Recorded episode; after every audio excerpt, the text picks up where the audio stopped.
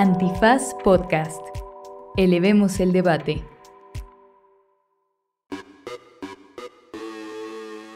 Buenos días, buenas tardes, buenas noches, bonita madrugada, cualquiera que sea la historia centroamericana que esté usted interesado en conocer en este preciso momento. Y en esta ocasión nos acompañan Gabriel Huer y Cintia Rojas de Casa Centroamérica, que nos vienen a contar no solo lo que está sucediendo ahorita en Guatemala, sino también de dónde vienen todas estas movilizaciones. También eh, nos platicarán de qué es lo que sigue después de tanta, de tanta lucha en Guatemala y cuáles son las mejores formas de reivindicar ese movimiento que salió desde el 2015. Así que quédense porque es un episodio muy bonito que además está conectado con esa hermosa campaña que estamos haciendo en Kickstarter y que si ustedes deciden apoyarnos nos va a ayudar a llevar a contar la historia de lo que sucede en Guatemala a muchas, muchas latitudes para que lo conozcan muchos ojos y muchos corazones. En esto que es... ¿Derecho? Remix. Derecho Remix. Con Miguel Pulido, Ixchel Cisnero Soltero, Martín Parra y los regaños de Clara Sofía. Derecho Remix. Bienvenidas, bienvenidos, bienvenidas a un episodio más de Derecho Remix, que en esta ocasión está una vez más ya vamos a empezar. de algarabía, de fiesta, de holgorio, de divertimento, de celebración, de festividad, ¿de qué más? de manchamanteles. De manchamanteles, porque nos acompañan Cintia Rojas Hola. y Gabriel Huer. Hola, qué gusto. También está Ixel Cisneros Solteros Hola. y muy callado en un rincón Martín Parra Esquivel. Siempre callado a la expectativa de qué va a pasar, observando. Y hemos armado este bonito episodio con esta extraordinaria alineación para hablar de un tema que en Derecho Remix nos ha ocupado en varias ocasiones y es el vínculo con lo que sucede en nuestra hermana sociedad guatemalteca, un eh, país al que la verdad es que por distintas razones volteamos a ver poco cuando en realidad estamos muy integrados cultural e históricamente eh, integramos un mismo bloque y además geográficamente ni se diga, ¿no? Ahí pegaditos. Compartimos eh, además extraordinaria eh, historia con el pueblo maya. En ambos casos es esencial para explicar nuestro devenir actual. Y no nos vamos a ir hasta los tiempos ancestrales de cuando se inventó el cero, no se preocupen. Pero sí queremos ir un poquito más ¿O sí? atrás en, la, en la historia reciente política de Guatemala. Eh, un país con uno de los conflictos armados más largos de América Latina y me atrevo a decir que del mundo, eh, que en algún momento hace una transición eh, después de este conflicto con los acuerdos de paz que se firman y pone muchas piezas para una una historia de lucha ciudadana para enfrentar la impunidad y la corrupción que, que ha sido muy poco estudiada. En Derecho Remix hemos tratado de, de, levantarle el perfil a lo que ha sucedido en Guatemala porque nos parece que siempre andamos buscando referentes e historias de éxito para enfrentar la impunidad en el norte del mundo, ¿no? Y todos los referentes son que si Suecia y que si Estados Unidos y que si la chingada, cuando en realidad eh, una de las cosas más fascinantes de cooperación entre instituciones nacionales e instituciones internacionales la ha puesto sobre la mesa precisamente Guatemala. Y de eso es, entre otras cosas, de lo que queremos hablar con ustedes. Algo que hemos retomado en un podcast llamado La Advertencia y en un cómic que eh, hemos tratado de hacer que la gente se involucre y que todavía estamos en unos... Eh, en horas eh, cáigale cruciales. con sus pesos, en cáigale horas, con sus pesos. En horas cruciales Dólares, para lograr euros. la publicación de la advertencia. Pero bueno, después de esa larguísima introducción, Sí, que se presenten, ¿no? me gustaría escuchar. Bueno, primero, eh, si nos dicen su santo y su seña. Hola, pues qué gusto estar el día de hoy con ustedes. Mi nombre es Cintia Rojas, soy politóloga guatemalteca y muy emocionada de compartir con ustedes sobre nuestro país, su historia reciente y también todo lo que está atravesando actualmente, que de verdad que para México es eh, un buen espacio para informarse y conocer todo lo que acontece. Gracias. Yo soy Gabriel Huer. Yo también soy de Guatemala, específicamente de la ciudad de Guatemala. Y tengo año y medio de vivir en la Ciudad de México. Y estamos inaugurando algo que le decimos chapilangos. Mira tú. Es un grupo ahí importante. Eh, y bueno, yo eh, pues en Guatemala he estado involucrado desde hace varios años en, en, el movimiento anticorrupción inicialmente, desde la, desde la ciudadanía, ¿no? que, que, estuvimos convocando y saliendo a las calles en el 2015 y que se cuenta, justamente es, es, lo que cuenta el podcast La Advertencia un poco, ¿no? de todo lo que se vivió en ese entonces, qué llevó a ese punto, qué pasó después.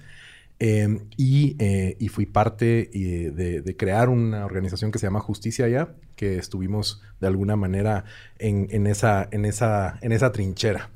Eh, y, eh, y, a raíz de eso sale otra organización que se llama Instituto 25A, donde también estuve, que estuve dirigiendo eh, hasta, hasta hace un par de meses. ¿De, ¿De, dónde viene el nombre del Instituto 25A? El nombre nace porque el 25 de abril de 2015 fue esa primera manifestación que, que, que convocamos desde en ese entonces Renuncia Ya, que se convierte luego también en Justicia Ya, y creíamos que ese espíritu era de alguna manera importante sostener la, las cosas que nos sacaron a las calles, cómo lograr que gente de la ciudad, capas medias, urbanas sobre todo, de alguna manera eh, decidieran salir espontáneamente. Eh, entonces queríamos entender más ese fenómeno, queríamos entender mejor también el territorio urbano, que es algo que, que por, el, por lo pequeño que es Guatemala y, los, y, hay mucho centralismo, hay una primacía de la ciudad de Guatemala impresionante, ahí se mueve todo lo político, lo económico, eh, y, ese bastión ideológico nosotros en Guatemala rara vez lo vemos como un territorio específico, sino siempre pensamos nacionalmente cuando estamos en la ciudad y eso es un error. Eh, entonces también nace de esa idea de cómo entender la ciudad como un territorio político también y qué significa habitar la ciudad de Guatemala y qué significa ser políticamente activos en la ciudad de Guatemala. Yo voy a hacer una pausa. ¿Qué salieron a la calle a pedir? O sea, ¿qué pedían mm. en ese momento? En ese entonces, concretamente, era la inicialmente la renuncia de la vicepresidenta de Guatemala, uh -huh. eh, porque la Comisión Internacional contra la Corrupción y la Impunidad, que era una comisión especial de la ONU, que estaba operando en Guatemala ya 10 años en ese entonces, había presentado un caso de defraudación aduanera que de alguna manera vinculaba al personal de confianza de la vicepresidenta. Entonces eso genera una reacción muy fuerte del lado de la ciudadanía que decidimos salir a las calles para pedir su renuncia, pero ese fue un primer hilo que, del, que jalamos y empezó eh, una corriente muy fuerte luego a exigir la renuncia del presidente pero también a exigir reformas importantes como al sistema electoral, al sistema de justicia eh, y de alguna manera reclamos históricos que también están pendientes desde, desde el conflicto armado y desde antes del conflicto armado incluso. ¿Cuánto duraron esas movilizaciones más o menos? Esas, es, es, esa primera ola que fue muy fuerte eh, duró más o menos tres meses, desde abril 2015 hasta agosto, septiembre aproximadamente, que coincidió con las elecciones generales, que tocaban de alguna manera el presidente renuncia eh, a principios el 2 o 3 de septiembre y las elecciones generales eran el 6 para que quien ganara asumiera en enero del siguiente año. Uh -huh. Entonces tuvimos un presidente interino desde septiembre hasta enero, eh, elegido por el Congreso. Eh, entonces creo que las elecciones generales fueron una válvula de escape para toda esa indignación y toda esa movilización porque quien ganó, que es Jimmy Morales, comediante, dice ser comediante. no. No, no, se da nada de risa. No, no, no de risa. Eh, ganó con la bandera de las, de las consignas que se estaban eh, exigiendo en, la, en, la, en, las calles. Uh -huh. Pero luego rápidamente nos dimos cuenta que la perso las personas alrededor de él eran militares involucrados en el mismo proceso del conflicto, en la defraudación aduanera, en, en, en, en, los crímenes de lesa humanidad que estaban buscando impunidad. Entonces era la rosca alrededor de él era más de lo mismo. ¿no? Y eso fue lo que marcó el gobierno de él. Y que además, creo que es importante mencionarlo, fue Jimmy Morales el que expulsó a la CICIG de Guatemala. O sea, también representó un tope para todo lo que se venía desarrollando en cuanto a la lucha contra la corrupción y la impunidad. Y ese es como el sello de su gobierno. Eso para mí es muy clave decirlo. Que me parece súper importante esto que, que señala Cintia, porque es. La CICIG funciona por un acuerdo entre la Oficina de las Naciones Unidas, su representación en Guatemala, y eh, el, con quién firma propiamente el acuerdo, con el Estado de Guatemala, con el Ejecutivo, para poder operar en, Guatemala. El, el llevó una aprobación del Congreso, primero con el Ejecutivo y luego pasó al Congreso y el Congreso en un momento coyuntural muy muy crítico en Guatemala, que, que es el asesinato de, diputados del Parlamento Centroamericano en, en, en, Guatemala. Hay un momento muy crítico ahí que permite que el Congreso sorpresivamente se ponga del lado del acuerdo, eh, viéndolo como una solución extrema a una situación ya extrema de violencia y de incrustación de, cuerpos clandestinos dentro del Estado. Entonces dicen, bueno, la CICIG es la ruta de poder de alguna manera enfrentar todas estas estructuras que están dentro del Estado, que están operando ya violentamente también. Em, y por eso es que el Congreso lo aprueba y ya se, eh, se, crea el decreto de ley que le, dan, que le da vida a la CICIG. Ya, con una particularidad que es que una comisión internacional, por más acuerdos que tenga firmado, no tiene capacidad acusatoria. Entonces, es una mezcla de competencias. La, comisión hace investigaciones, revela tramas de corrupción y de impunidad en estructuras que están, como ya lo dijiste, dentro del Estado, pero después es el propio Ministerio Público quien tiene que hacer las acusaciones y quien tiene que enderezar los juicios, porque de otra manera no podría ser. No, no podían romper el monopolio de la acción penal que tienen en casi todos los países las fiscalías o los... Eh, los fiscales o, los ministerios públicos, ¿no? Sí, y así es como nace la FESI dentro del Ministerio Público, que es la Fiscalía Especial contra la Impunidad, que es la que trabajaba con la CICIG en todos estos casos de alto impacto en temas de corrupción. Porque la CICIG, ese era su, enfoque, pero la CICIG también tenía algo muy interesante y es que tenía la capacidad de proponer reformas eh, y legislación de cara a ayudar a toda esta lucha contra la corrupción. Y si quieren saber más, pueden escuchar el episodio de Derecho Remix de la fiscal Claudia Paz y Paz, que también la entrevistamos acá. ya robando recomendaciones. Muy Exacto, antes de que me la robaran. y creo que en el podcast de la advertencia también lo explican bastante bien, y sobre todo también desde, desde varias perspectivas y desde varias voces, tanto desde los operadores de justicia que estuvieron involucrados en todo esto dentro de la CICIG y el Ministerio Público, pero también desde la ciudadanía, ¿no? que salimos a las calles. Pero además, eh, o sea, justo es como dices, en un momento clave, ¿no? Donde muchos países los veíamos hasta con envidia tremenda de que tuvieran este un mecanismo como ese, ¿no? Que quisiéramos tener en países como México, donde sabemos que además es muy complicado que se lleve a los tribunales a personajes como los que se llevaron allá o que se hagan investigaciones como las que se llevaron allá. Pero me gustaría que nos contaran este, los dos qué pasó después, ¿no? O sea, llega Jimmy Morales y entonces todo se derrumbó. Dentro y alrededor de Sí, pues como bien lo decía Gabriel, el gobierno de Jimmy Morales entró con mucha legitimidad y respaldo de la población, porque en el momento en que fue electo, precisamente se aprovechó de esta narrativa anticorrupción y todo lo que se estaba movilizando en las calles, y eso de alguna manera lo llevó al gobierno. Lastimosamente, la rosca de la que se rodeó, o sea, estos exmilitares, conservadores y cercanos a los sectores que cometían actos de corrupción y tenían miedo de ser tocados después de ver todo lo que había pasado. Entonces, a través de este gobierno inicia como una, una, un retroceso. O sea, y al inicio es como muy institucional. Es Jimmy alertando a la CICIG de lo que se puede o no se puede hacer. Y llega un punto donde ya es insostenible porque la CICIG avanzó. Tenía el apoyo popular, o sea, y de alguna manera su lucha estaba permeando también en, el, en la conciencia colectiva de que no era normal la corrupción en Guatemala. Entonces viene Jimmy y dice, no, este hay que ponerle un alto, o sea, y no va a ser por la vía eh, buena, nos vamos a extremos hasta que un día, recuerdo bien que yo estaba en mi primer año de universidad, o sea, estaba súper chiquita todavía, Todavía, o sea, es jovencísima. Para quienes están escuchando esto, tenían que saber que es muy emocionante eh, escuchar la voz eh, de Cintia, porque además habla, me parece que con mucha contundencia, el involucramiento de las juventudes en estos temas. Sí, yo en ese entonces tenía 19 años. El 2015 lo viví con 18 años. Todavía no estaba en la universidad, lo viví pues desde mi eh, desde mi casa, o sea, no me movilizó ningún colectivo, ninguna colectiva, eh, ningún espacio como tal, o sea, yo salí sola a las calles, recuerdo que fui con mi mamá, y cero politizada, o sea, yo antes del 2015, créanme, conocía muy poco de mi país y a mí me da a estas alturas un poco pena decirlo, pero era la realidad, o sea, yo vengo de estos sectores de la población eh, clase media que durante mucho tiempo estuvieron distantes de su propia historia, no por decisión propia, o sea, sino porque así era el sistema. O sea, y así como yo, había muchas personas. Y el 2015 fue como un boom. O sea, esta es la historia de tu país, este es, el, este es un momento decisivo para tu país, tenés que estar. Y a partir de ahí me di una involucrada histórica también, no he parado. Me alegra mucho porque, como les digo, he, ido viviendo cada momento desde mi posición. Eh, o sea, Gabriel estaba reorganizadísimo para ese momento, yo estaba sola con mi mamá en la, en la plaza levantando una bandera, porque había una causa colectiva que nos trascendió. Pero regresando al, al, tema, pues el 2019 fue, ¿verdad? La expulsión de la Sicilia.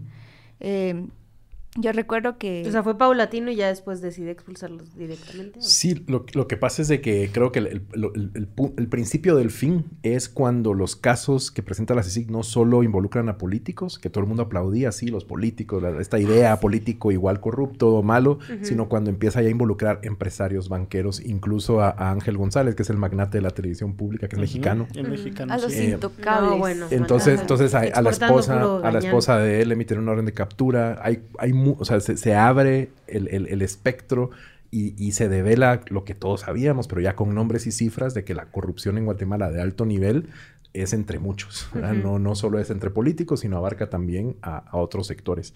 Y eso ya obviamente no gustó a todo ese sector, que es un sector importante de poder, que es todo este, este, este, este núcleo de empresarios vinculados a militares, vinculados al crimen organizado de alguna manera también, y ahí empieza el contraataque. Y el punto digamos, álgido de eso es cuando e, entre ellos logran eh, agruparse em, y, ponen en marcha una estrategia, y empiezan a, a, eliminar de las instituciones públicas clave a personas que las estaban dirigiendo, que estaban más o menos alineadas en temas anticorrupción. Entonces empiezan a retomar las instituciones una por una. Eh, la, Superintendencia de Administración Tributaria, la PGN, la Procuraduría, etcétera, etcétera, etcétera. Y así van avanzando hasta que finalmente dan el golpe de, irse contra la, contra la CICIC. Hay un cambio de fiscal general en el Ministerio Público que es clave, que es la fiscal que entró la fiscal que está actualmente repitiendo su mandato. Eh, y ella, obviamente, Consuelo, Porras, que es quien tiene a toda la gente en las calles ahora mismo en Guatemala. Sí. Eh, entonces ella asume y ahí es donde desde el Ministerio Público también ya se suma a esa estrategia, ¿no? Y ahí empieza a revertirse todo.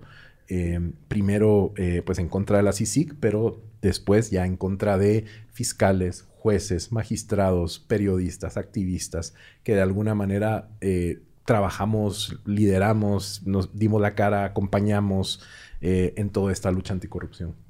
Déjame ir a un punto nodal de lo que están describiendo, porque la, para entender la ofensiva contra la corrupción y la impunidad hay que entender las condiciones estructurales de las que en su momento gozó Guatemala. ¿no? uno de los países que tuvo una reforma, por ejemplo, en el tema de, eh, derecho penal mucho antes que nosotros. La oralidad de los juicios, eh, entre otras cosas, llegaron a Guatemala de manera eh, mucho más anticipada que, en el caso mexicano. Adicionalmente está la idea de la cooperación con una comisión internacional en donde las personas que ahí trabajaban gozaban de impunidad no en el sentido eh, negativo, sino en el clásico diplomático, que es como se conoce inmunidad diplomática. No, pero es, la imposibilidad de, ser castigados, ¿no? Entonces, a eso le hemos denominado inmunidad diplomática, pero es la imposibilidad de ser castigados por la razón de su trabajo. Y estas condiciones eh, con, las que contaban las personas que trabajaban en la CICIG, mezclado con otras cosas como la autonomía del Ministerio Público, las capacidades de algunos fiscales, etcétera, va generando las condiciones para poder enderezar esos juicios que ustedes ya describen.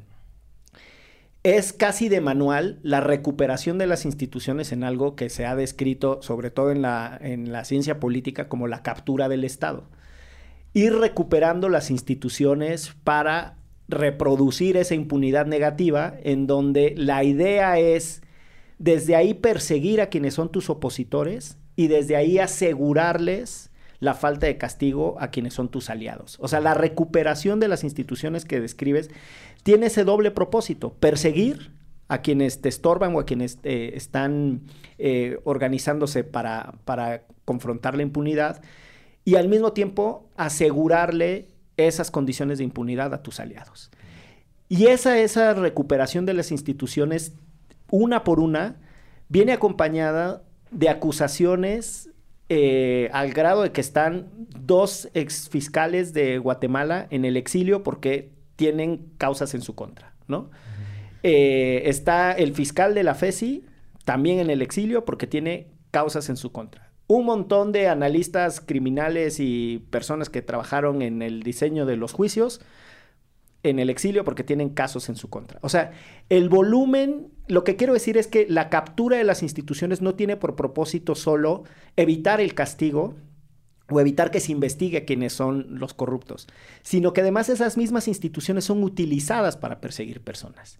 Y esa es la circunstancia medular, eh, me parece que describe lo que sucede entre 2019, 2020 y 2022 en Guatemala, más o menos.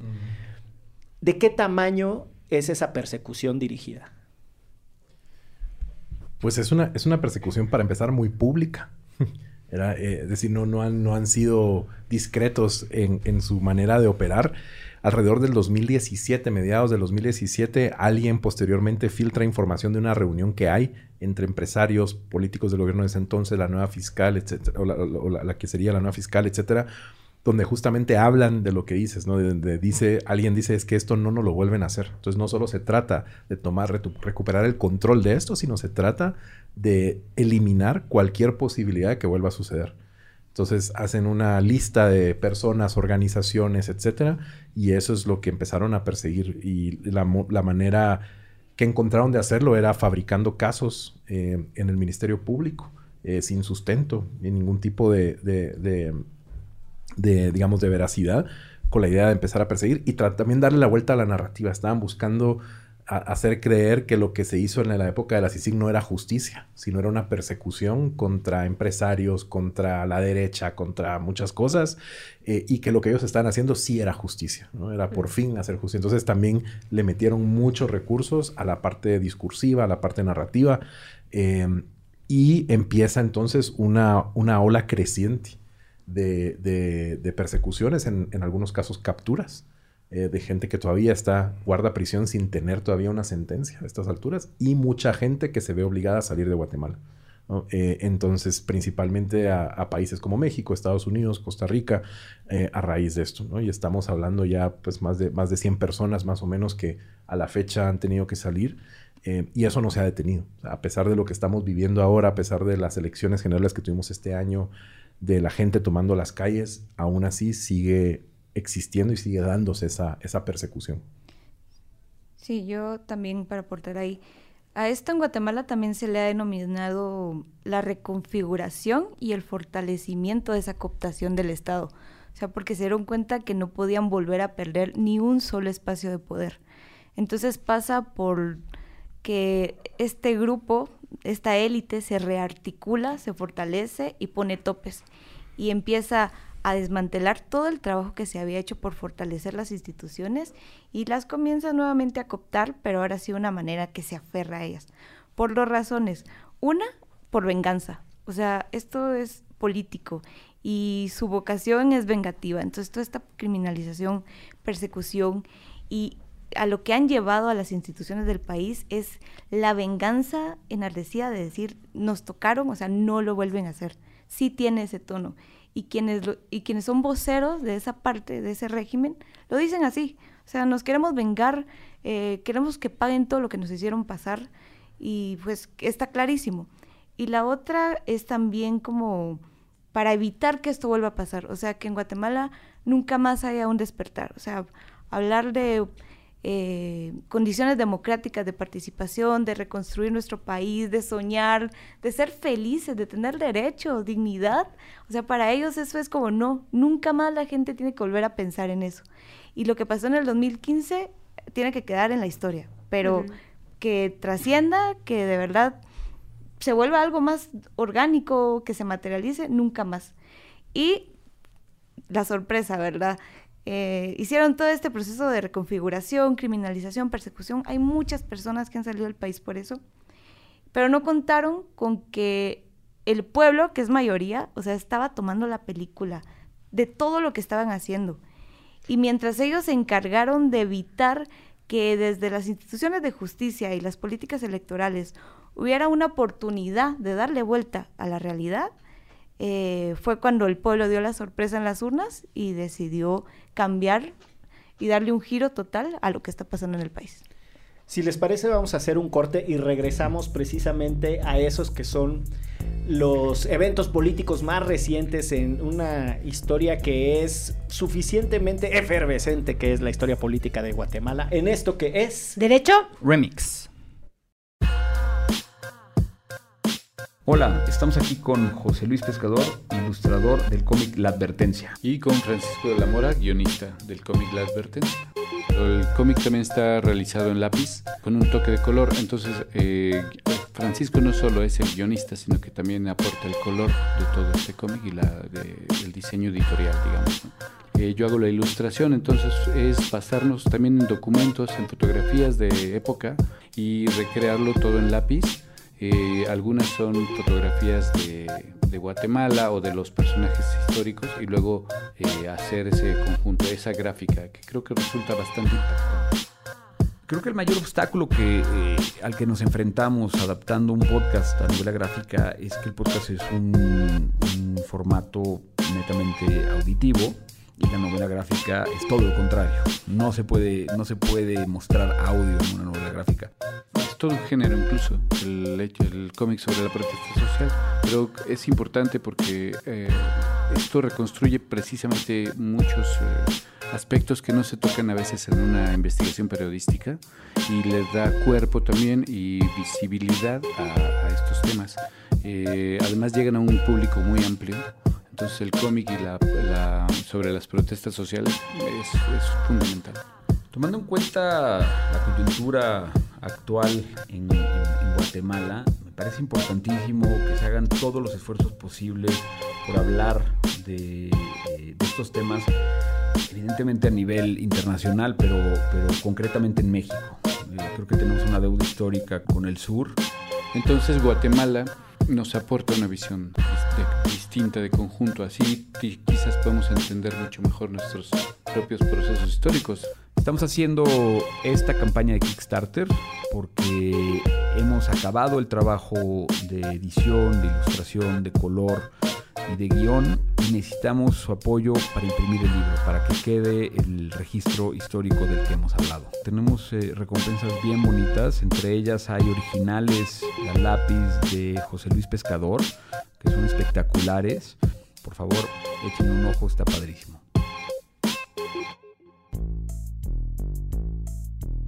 Regresamos a Derecho Remix con Cinti y con Gabriel que nos están platicando de lo que está sucediendo en Guatemala y pero además hemos escuchado mucho en las noticias recientes del tema porque la verdad es que la nota ha trascendido las barreras, pero esto tiene una historia y por eso es importante que nos contaran este contexto de dónde viene ¿no? lo que está sucediendo ahorita en Guatemala y por qué fue importante y por qué sucedió, como ahorita cerrábamos el bloque anterior, que la gente se volcó a votar por alguien que ni siquiera se esperaban. ¿no? Entonces, ¿qué está pasando en Guatemala y cómo lo ven desde acá? Pues, ¿Qué está eh, pasando? ¿Tienen tiempo? ¿Cuántos días, sí, ¿cuántos, días, hay? ¿Cuántas horas dura esto? Em, sí, yo creo que Guatemala está viviendo un año bastante, bastante fuerte, bastante intenso y creo que con muchos simbolismos también. Ajá. Em, porque empezó el año con la campaña electoral que, y, que, nadie daba por, por sentado que fuera a pasar lo que pasó. El Tribunal Supremo Electoral empezó muy deslegitimado la campaña electoral porque bloqueó candidaturas de aquellos partidos que el gobierno, el régimen consideraba que no, que no estaban alineados a una continuidad, sino más bien representaban una, un, un cambio.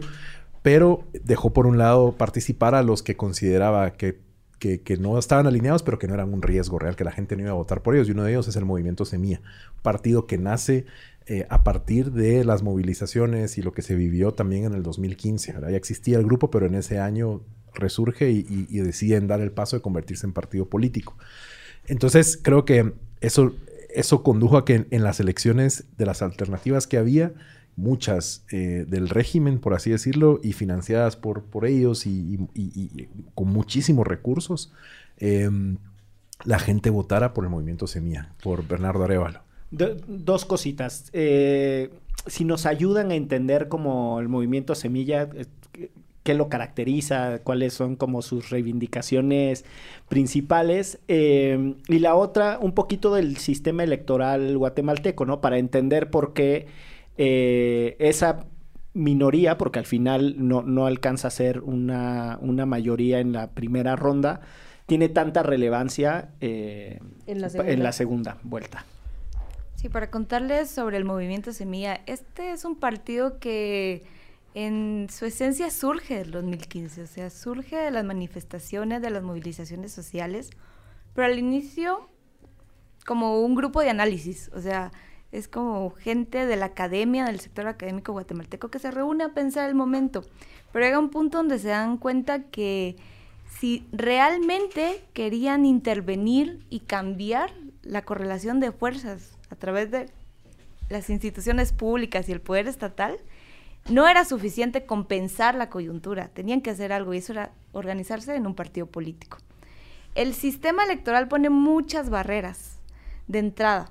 Sin embargo, este, el grupo del Movimiento Semilla logró a través de un proceso público abierto donde la mayoría de la población tuvo acceso a conocer cómo se dio a detalle el proceso, lograr entrar al sistema político electoral.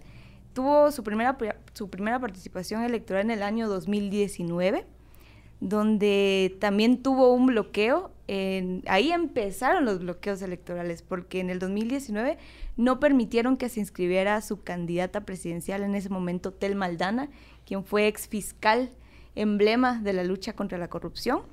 Eh, el sistema se opuso totalmente a esa candidatura sin justificación y pruebas, la dejaron fuera del proceso electoral.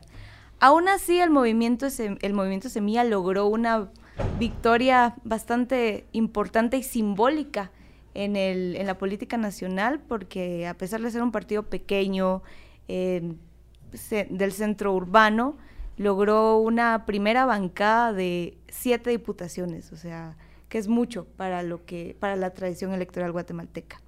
A partir de ese proceso electoral y con ese resultado, el, proyecto se fue fortaleciendo, en su mayoría está conformado por personas progresistas, juventudes, eh, mujeres liderando los espacios, tiene participación de los pueblos indígenas. Es un proyecto bastante amplio, diverso, también alegre y que le cambia el color y la cara a la política guatemalteca. Sin embargo, no tenía, o al menos no se le apostaba a ser el partido de este proceso electoral o que tuviera la victoria que llegó a tener, porque no tenía recursos suficientes, tanto económicos humanos, para dar una batalla electoral como se está acostumbrado en Guatemala. Sin embargo, desde el inicio del proceso electoral, con todo lo que Gabriel contaba, que hay muchos cuestionamientos al Tribunal Supremo Electoral, que es la autoridad que regula los procesos allá, y sobre todo con este, estos topes que se le ponían a las candidaturas antisistema, eh, no solo progresistas de izquierda, sino de cualquier persona que representara una amenaza para el régimen. Entonces, como era un partido pequeño ante esos grandes monstruos electorales, el Tribunal Supremo Electoral y las élites que estaban pues ahí viendo cómo aseguraban que, todo se mantuviera en el orden que les convenía, eh, no, no vieron venir que el movimiento Semilla iba a ser ese proyecto que iba a canalizar todo ese descontento popular, que era un rechazo a, la política tradicional y que estaban buscando una alternativa. Y fue eso, el movimiento Semilla. Yo le tengo una pregunta, o sea, quisiera entender como de una mejor manera cómo es que un movimiento como Semilla logró reivindicar todas estas demandas mayoritarias desde el 2015, como dicen que cuando nació, y cómo marcaron como un cambio en la preferencia como de las pues sí, de, de, las personas en general, ¿no? Para ver cómo de la nada, aparentemente, surgió algo que fuera pues tan, tan fuerte como ganar unas elecciones.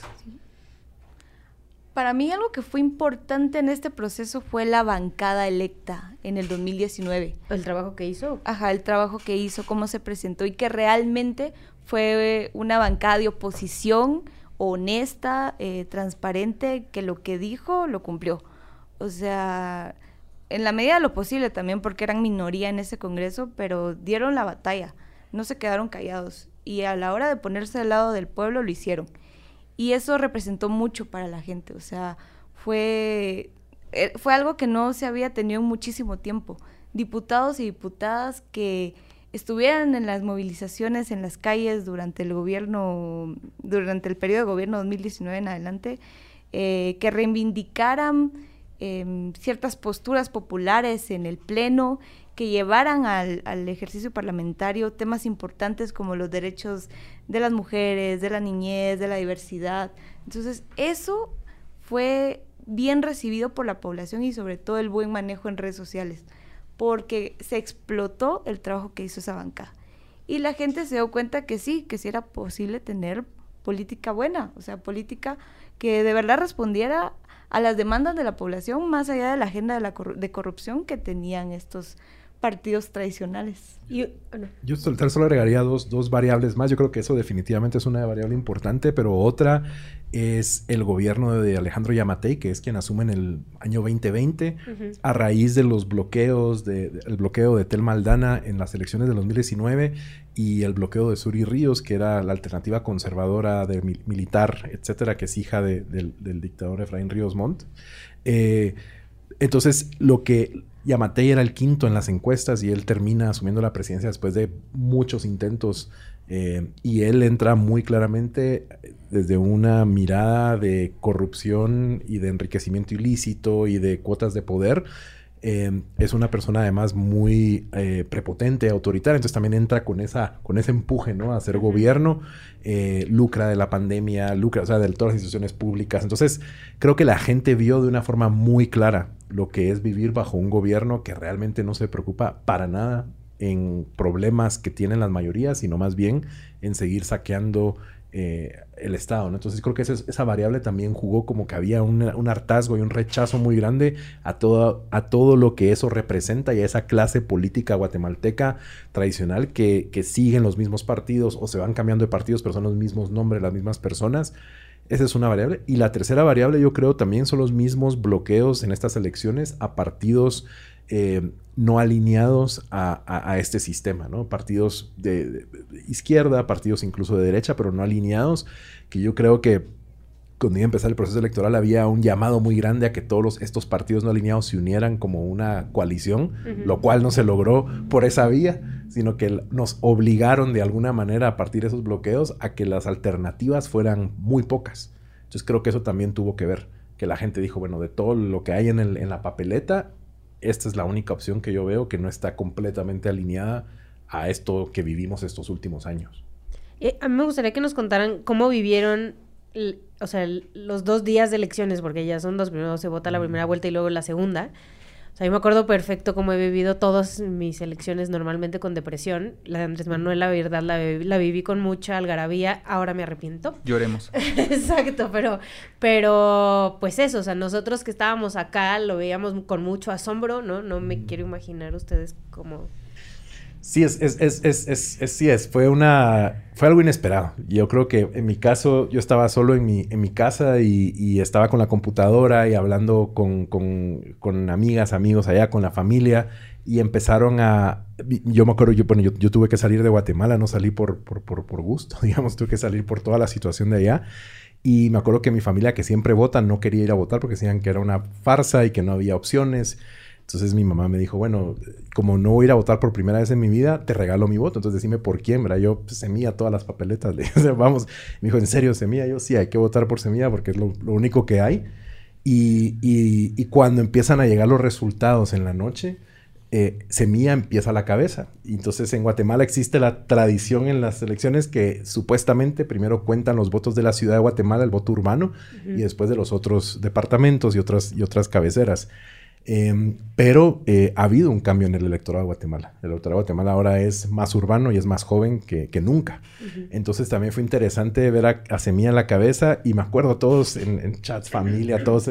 No, ya ahorita, va, ahorita van a adelantar los que las encuestas decían que iban a ganar, ¿no? Entonces ahorita, porque las encuestas no, no ni siquiera aparecía Semilla y Bernardo Arevalo en las encuestas como, como, como opciones. El tío Bernie. Entonces, no, ya va, ahorita va a pasar. Y los, y los analistas y los analistas también en Guatemala decían, no, ahorita van a entrar los votos de otros departamentos, entonces ahorita vamos a ver que Semilla se va a ir quedando atrás y no pasaba, y, no pasaba, y no pasaba, y no pasaba. Y como a las 10 de la noche recuerdo que, que en, un chat que, donde estamos varias personas que estamos en estos, en estos, en estas vueltas en estas conspiraciones, decía, bueno, ya podemos celebrar. No, no, todavía no, pero esperemos un poco más, pero ya podemos celebrar. Entonces había como esa, como esas ganas de, de soltarlo todo y a la vez esa cautela porque, porque sabíamos que... Y al final dijimos, bueno, esto va porque va.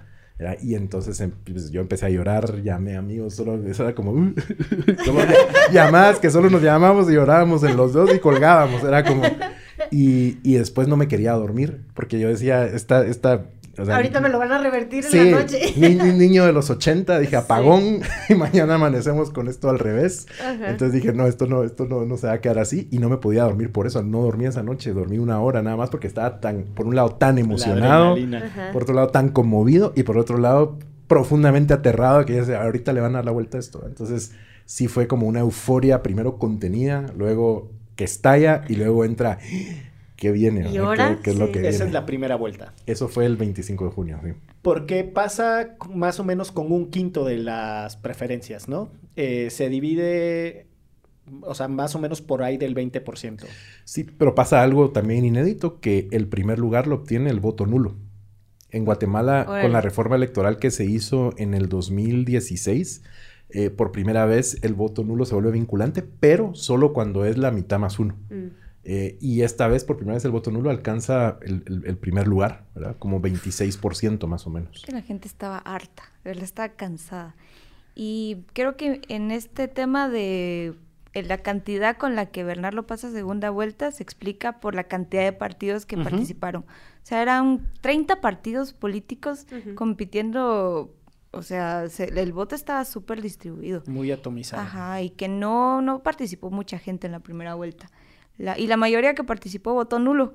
Entonces, quienes pasaron a segunda vuelta ya llevaban un pedacito del total. Es, es que es un montón, un cuarto del electorado en voto nulo y tener eh, por ahí de un quinto de preferencias en una atomización de 30 candidatos. O sea, vamos, lo que quiero explicar es que es muy diferente el sistema para quienes eh, no, no lo conocemos a profundidad, pero la segunda vuelta eh, son más o menos... eh, ¿qué, qué por- qué necesitan? La mitad más uno. El voto nulo, como qué, ¿qué factor juega en la segunda vuelta? El, el voto nulo es, es- está, es, es, se, se aplica en la primera y en la segunda vuelta, Ya. de la mitad más uno. Y lo que obliga es a repetir las elecciones. Ok. Eh, pueden ser los mismos candidatos, eso no importa, pero obliga a repetir las elecciones. Eh, y, y en la primera vuelta fue eso, o sea, la- la- el- quedaron Sandra Torres y Bernardo Arevalo eh, a la cabeza y fue quienes pasaron a la segunda vuelta con, con- con muy pocos votos. Eh, y en la segunda vuelta creo que ya se pone más, desde, el- desde la noche de la, de la primera vuelta, cuando se ve el resultado de Semilla, Ujú. creo que arranca una ola de euforia impresionante en Guatemala, algo que nunca habíamos vivido en unas Ay, elecciones me puse chinita. de una quiero vivir. de un apoyo general eh, muy orgánico, muy espontáneo, muy amplio, muy diverso alrededor de Semilla. Se vuelve una cuestión impresionante de apoyo alrededor de, de- de Bernardo Arevalo y de Semilla, sobre todo por la figura de Bernardo Arevalo, que era diputado de esa bancada electa, Mm. pero que no jugó un papel muy público en la bancada, ¿no? De- digamos, de liderazgo político, no era... Y cuando... A yo- lo mejor también por eso lo dejaron pasar, ¿no? Sí, sí. los que dejaron pasar Sí. porque no eran Y tan Bernardo públicos. Arevalo es hijo de Juan José Arevalo, quien fue presidente de Guatemala en 1900, de 1944 por- durante cuatro años, en lo inaugurando lo que le llamamos la Primavera Democrática. Eh, y justo el 16 de octubre se cumplen 79 años que a cinco días de la Revolución de Octubre, que fue el 20 de octubre del 44, él se tiene que asilar en la Embajada de México en Guatemala por las amenazas de muerte del régimen ante la posibilidad de que él iba a ganar las elecciones. Entonces ahí, ahí como que vemos también es un poco la... México ha jugado de alguna manera directa, creo yo, un importante rol en la, en la, en el- en- en la historia de Guatemala. Para bien y para mal, porque también dicen que tienen este magnate televisivo Sí. mexicano. Entonces tenemos, tenemos de todo tipo de personajes que Como exportar, ¿cómo el, no? el mago le tiene un, tiene un apodo porque nadie lo conoce, nadie lo Sí. ve, no hace vida pública. En Guatemala le dicen el ángel de la democracia. De Ah. forma, de forma, de forma No, bueno, irónica. Dios Irónica, Válgame. porque. Pero eso también se rompió un poco en estas elecciones. O sea, que, que la televisión nacional ya no jugó ese papel tan instrumental en, en los votos como se pensaba o como, como había sido antes, mejor dicho. Entonces creo que, creo que eso, o sea, el hecho de que fuera Bernardo Arevalo, ¿verdad? Y esto, o sea, se, empieza a, a, a, moverse en el imaginario en Guatemala, decir, hay la posibilidad de una nueva primavera después de todo lo que hemos vivido. ¿no? Podemos repetir eso que hace, hace 80 años se nos arrebató, en uh -huh. el 54 con el, con el golpe eh, de Estado a, Jacobo Arbenz, que se viene a exiliar a México, de aquí muere en el 78, 79. Eh, y creo que, creo que eso, eso todavía le da como una energía adicional a lo que estábamos viviendo. Entonces, entonces carga, la, la, hay una carga eléctrica muy fuerte que moviliza y sale por todos lados, es en expresiones místico. populares, en el arte, en, en, en, el apoyo. O sea, la campaña de Semilla, Semilla no tenía fondos para una, una campaña en una segunda vuelta porque no pensaron que lo fueran a lograr, Ajá. ¿no? Y esto hace que, que la campaña la sostenga la gente por pura iniciativa de cada quien, ¿no? Entonces esto creo que es algo inédito también para Guatemala. Y saben, podríamos decir que la primavera que estamos viviendo ahora se sembró en el 2015 porque todas las, o sea, todas las personas que salimos, que luego nos organizamos, ya sea en partidos políticos, colectivos eh, o en cualquier espacio de organización, de alguna manera fuimos trabajando para que esto fuera posible. O sea, el movimiento Semilla como tal es producto de las movilizaciones del 2015. Entonces, todo esto se ha ido gestando y que Bernardo sea ahora el presidente electo de Guatemala es toda esa movilización social que se dio desde ese entonces. Porque se, se, politizó sobre todo la juventud que tuvo un papel clave en este proceso electoral. Porque la campaña del movimiento Semilla la movieron los jóvenes. O sea, ese fue Qué el bonito. grupo que hizo campaña de una manera orgánica, espontánea, con el corazón, o sea, de verdad. Memes en Ahí sí, de todo. hay, un, hay una anécdota que es eh, sobre el emoji. No sé si ustedes han visto que el movimiento Semilla usa una plantita. Uh -huh. O sea, al final el partido tiene su símbolo, pero la gente ni lo ubica, o sea, es como X. Pero lo que se, lo que se empezó a mover como el logo de Semilla era esa plantita. Y en todos lados estaba la plantita. Y en la segunda vuelta, que fue una locura, o sea, cuando la gente se apropió de eso, dijo, no, esta plantita es nuestra y la campaña la hacemos nosotros, saben, esa plantita está en todos lados, hasta en el mercado de, de Facebook, uh -huh. había gente vendiendo cosas de la plantita, llaveros, peluches, lo que pudieran. Órale, lo que era pudieran. como su amlito. Y fue, sí, y fue súper cómico que el día que, ya, el día que se oficializaron los resultados, que ganó Bernardo, sale toda la gente a la Plaza eh, de las Américas. El obelisco. El obelisco. Y era como que hubiera ganado la, la, selección nacional un mundial. Sí, el obelisco es el lugar donde se celebran los triunfos de fútbol. Guatemala nunca ha ido a un mundial, la selección de Guatemala nunca ha estado en un mundial, pero las ligas y, y, aquel famoso empate con Brasil que llegó a jugar a Guatemala se, se fue a celebrar un empate. Es, se fue a celebrar al obelisco. Entonces el obelisco es como la es como el sí. espacio para celebrar triunfos. Y ese día se celebró la, la victoria de un triunfo. Si fue un empate contra Brasil, fue un triunfo para Guatemala. Y estaba toda la gente con sus banderas banderas, sus camisolas y la anécdota que no olvidamos, o sea, es que aparecieron personas con unas megas plantas que cortaron de plano del patio de su casa, las llevaron y en el obelisco la gente levantaba esas hojas, así, haciendo alusión al emoji. Ajá. Y la gente súper feliz con esas plantas. Y ah, fue una cosa muy alegre, de sí, verdad. Y nunca, nunca habíamos visto que después de una segunda vuelta hubiese una celebración así. O sea, usualmente los candidatos que ganaban la presidencia iban a su sede del partido y ahí había su grupo de gente aplaudiéndoles y daban un discurso y ya. Pero que la gente tomara las calles una como que es popular, una celebración sí. popular de esta magnitud, la gente estaba bailando, la gente, o sea, fue algo en todo el país, no solo en la ciudad de Guatemala, fue algo, es algo inédito también. ¿no? Entonces le dio como este respiro de viene algo grande, viene algo nuevo, viene algo diferente. Pero pero también venía acompañado, obviamente, de que el, el régimen es el régimen. Ahí no va a soltar así, así nomás. Y um, justo para allá iba. El, esas estructuras de poder, el, vamos, eh, las élites guatemaltecas son feroces. Y, y esa, captura, esa, esa captura del Estado que ustedes describieron, que fue ir tomando espacios de poder en las cortes, en el Ministerio Público, en el Tribunal Electoral, etcétera, se echaron a andar, o por lo menos se han intentado echar a andar, después de eh, los resultados del proceso electoral. Y en ese mero teje-maneje estamos ahora, ¿no? En un jaloneo eh, desde la judicialización de cosas muy raras y muy absurdas eh, y movilizaciones populares en resistencia de, yo me atrevería a decir, de una manera de, de ser consecuentes con este apropiamiento popular que ustedes describen, ¿no? La gente está defendiendo algo que sienten que es suyo.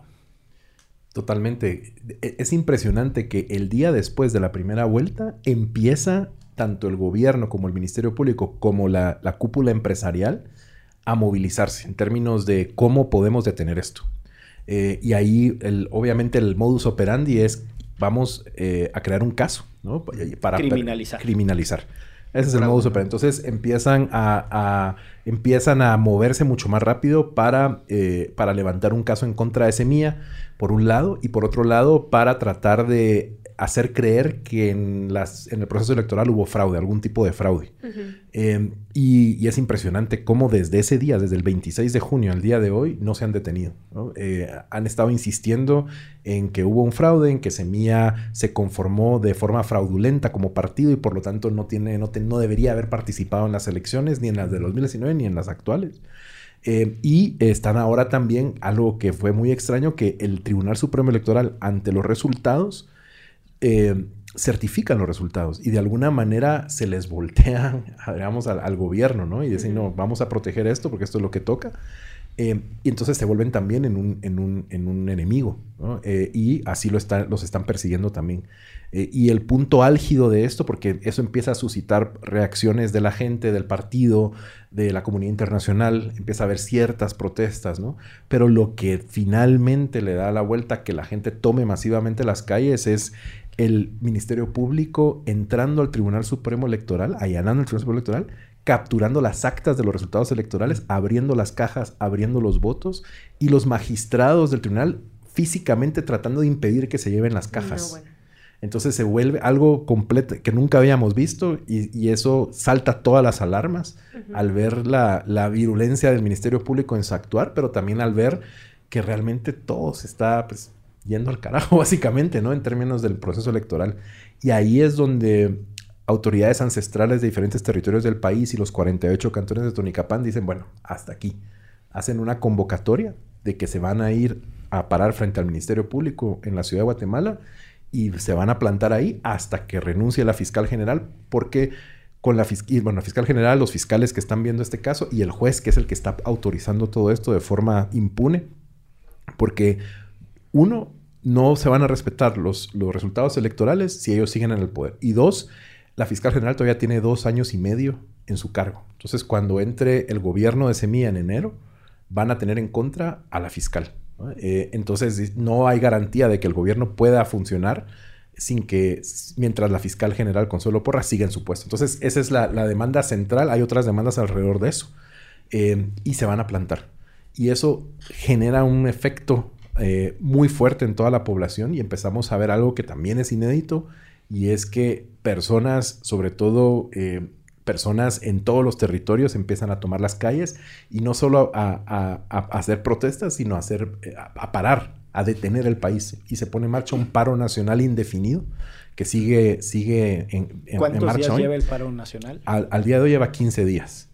Eh, ininterrumpidos de, paralizar todo lo que se pueda paralizar. Y lo interesante es que son comerciantes, son gente de los mercados, son eh, eh, la gente que entrega en moto, los, de, delivery, digamos, es la gente que principal, estudiantes universitarios y organizaciones indígenas y campesinas quienes toman las calles, la delantera, digamos. Y ha habido una de simbolismos y de momentos épicos, icónicos, conmovedores, ¿no? De mucha resistencia, de mucha dignidad, de mucha alegría. Y eso es algo también inédito. estos, si uno ve estos plantones, estas tomas de calle, estas no son, no, no hay, no hay rabia. No, hay, mm. clases de baile. hay, justo. Ha habido de todo. Oye, y yo les tengo una pregunta también, Gabriel y Cintia. ¿Qué significa realmente lo que está pasando ahorita en Guatemala? Porque sé que es eh, no hay una consecuencia como tal porque ella es una victoria validada, ¿no? Por así decirlo, y en, teoría la transición se va a dar hasta, hasta enero, ¿no? Hasta enero. Entonces, digamos que la comunidad internacional ahí por ahí que es... Eh, digamos que su objetivo de, de, de, del reconocimiento es que la transición sea pacífica, ¿no? Pero ¿cuál es la ¿Cuál es la consecuencia real de que haya estos ataques en contra como del partido Semilla? Como tú dijiste, este, quieren destruir el partido Semilla, quienes de, que, eh, están diciendo que no tienen personalidad jurídica, no podrían representar como al pueblo.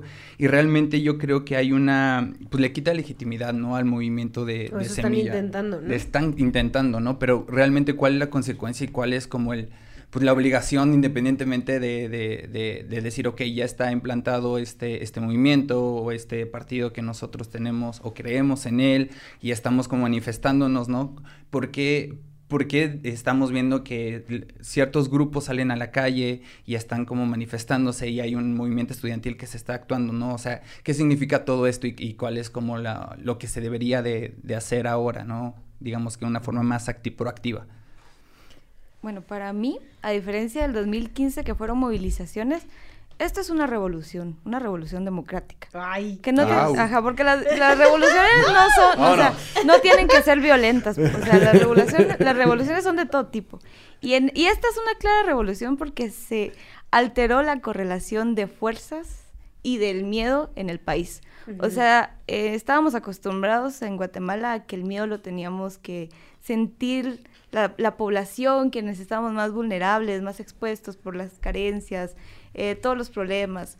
Y la élite no, o sea, ellos estaban bien, tranquilos y mientras no los tocaran, todo bien.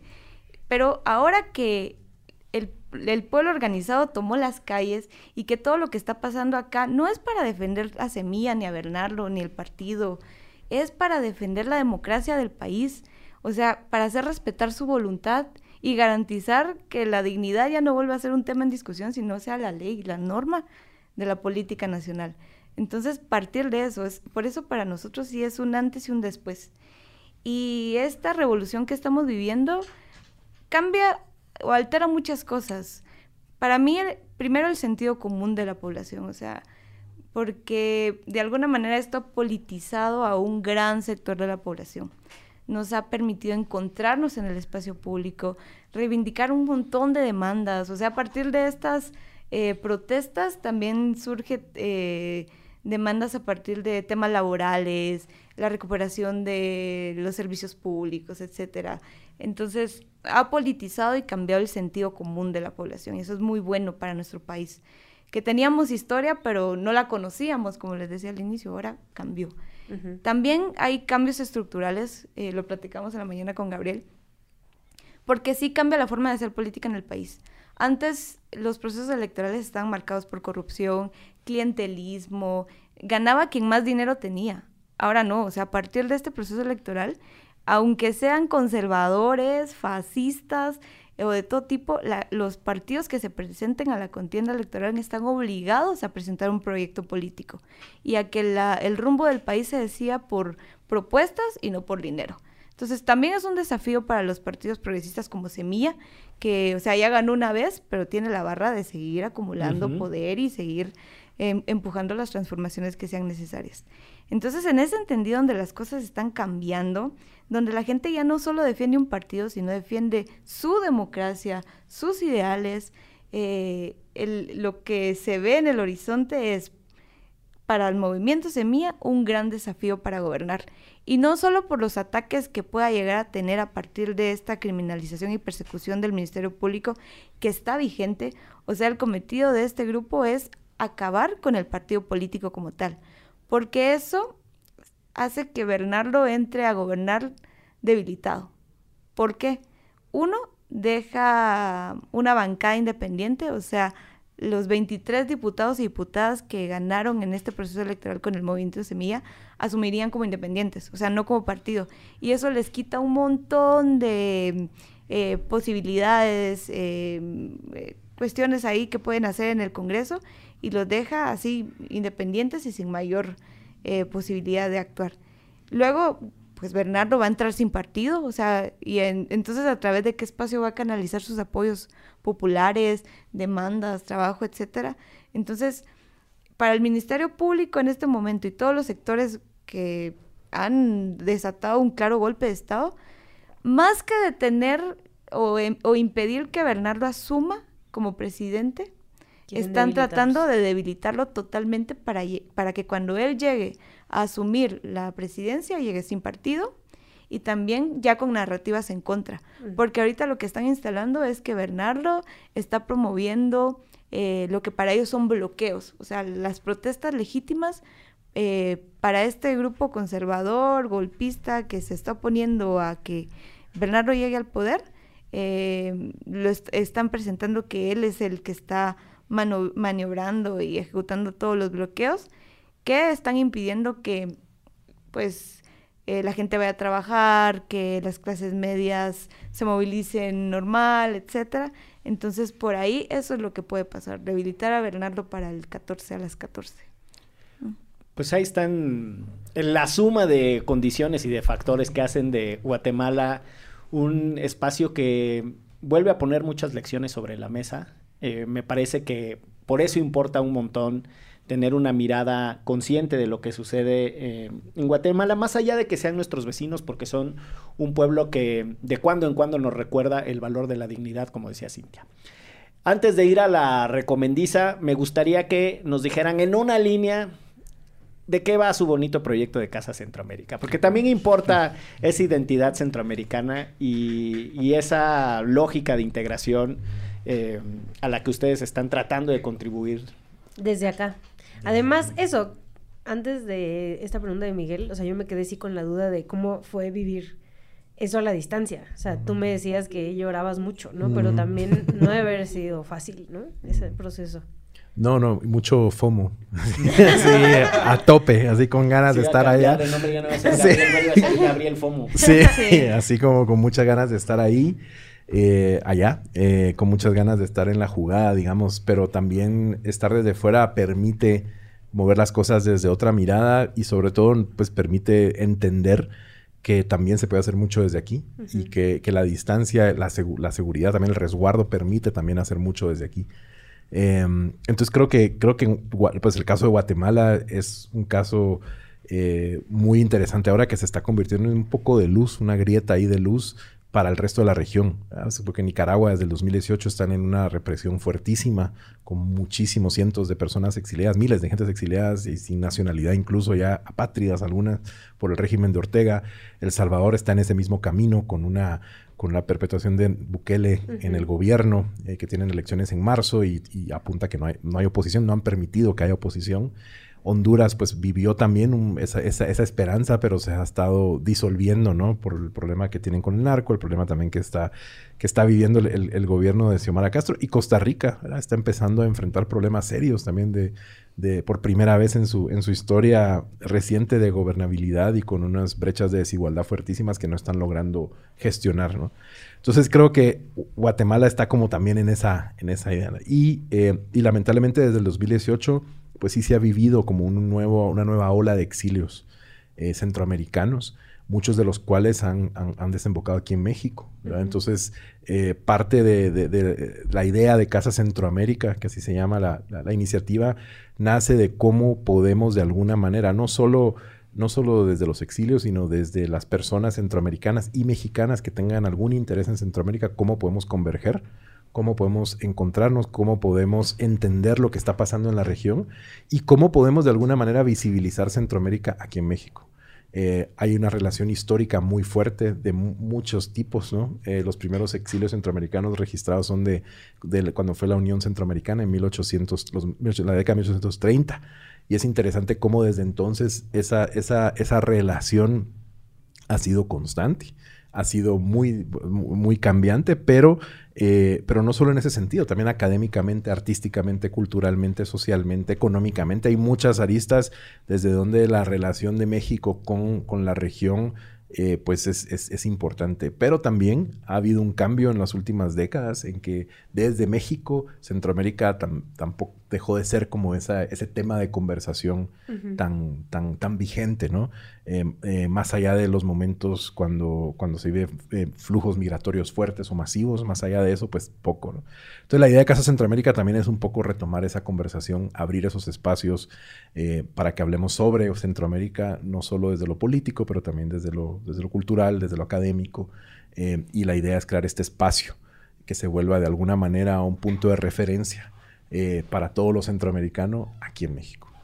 Pues mucho éxito en esa bonita iniciativa. Y pasamos, si quieren, en una recomendiza express para escucharles qué tienen para ofrecerle a los escuchas de Derecho Remix. ¿Empiezo yo? Échatela. Em, con motivo de nuestra nueva intro, que nos hizo el favor de grabar Andrés Vargas Russo, les quiero recomendar el cómic del crucifijo del padre Lucas, que también está en Spotify, que es un trabajo de Russo y de Uriel Reyes y del ilustrador Rulo Valdés que al único que no conozco es a Rulo, pero a los otros dos les quiero mucho y les admiro. Está súper, súper chido, las historias están increíbles. Ahora que además ya se acerca el Día de Muertos y Halloween, queda perfecto. Muy bien, es una novela gráfica que anda circulando con la coproducción de Relatos de la Noche y Sonoro, si mal no estoy. Exactamente. Yo les voy a recomendar un libro ameno y facilito para esas almas estresadas y que se distraen fácil con su celular que se llama Absolutamente sobre Música. Es una colaboración de Haruki Murakami y Seiji Osawa. Seiji Osawa es un director de la Orquesta Sinfónica de Boston. Y pues son conversaciones sobre música clásica y lo que dirigía... Un amante este del jazz, eh, Murakami. Y Murakami también amante del jazz. Y yo también. este, sí, sí, sí, para que con todas sus recomendaciones de, de Seiji Osawa y de Haruki armen su playlist para estudiar o para concentrarse, ¿verdad? Me parece. Muy bien. Yo, pues yo, habla, por el tema, le quiero recomendar un libro que se llama Todas aquí, todas ahora, una constelación de voces para pensar Guatemala. Y es un libro que, que se publicó en el 2020 recogiendo diversas voces. Es un libro polifónico de diferentes personas, de diferentes edades, que desde más o menos los años 70 hasta el 2020 han estado en constante movimiento en Guatemala y particularmente en la ciudad de Guatemala y se puede descargar de forma gratuita en i25a.gt. Muy bien. Y ahí se puede descargar el libro. Cintia, ¿qué le recomiendas a quienes escuchan Derecho Remix? Ah, pues yo les recomiendo que si se quedaron picados de esta plática, escuchen el podcast La Advertencia, que ahí pues se resume muy bien todo lo que hemos venido platicando y también está la campaña para apoyar la publicación del cómic de este podcast, entonces bienvenidos a apoyar y a sumarse y a difundir la historia de Guatemala y Centroamérica en toda la Ciudad de México y el mundo. Muy bien, pues muchísimas gracias. Nos vamos de esto que fue Derecho Remix. Derecho Remix. Con Miguel Pulido, Ixchel Cisnero Soltero, Martín Parra y los regaños de Clara Sofía. Derecho Remix.